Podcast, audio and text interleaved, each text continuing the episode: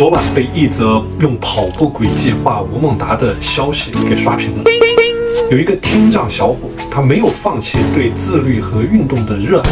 偶像走了之后呢，他用跑步轨迹的方式去致敬偶像远去的身影。对自律和锻炼同样保持热爱的人还有彭于晏。二零一一年，为了拍电影的需要，彭于晏进行了长达八个月的特训。每天早上八点钟起床，跟着团队一起进行了六天乘以十二个小时的训练，硬生生的将一个易胖体质的人塑造出了八块腹肌。就像剧中台词所说的：“如果你的人生只有一次翻身的机会，那就要用尽全力。”从二零一二年开始，我一直在坚持每周至少四次有氧加上无氧的锻炼。常年的运动习惯帮我将体重很好的维持在了 BMI 的最中心的点，一七八厘米的身高，体重一直维持在六十五公斤左右。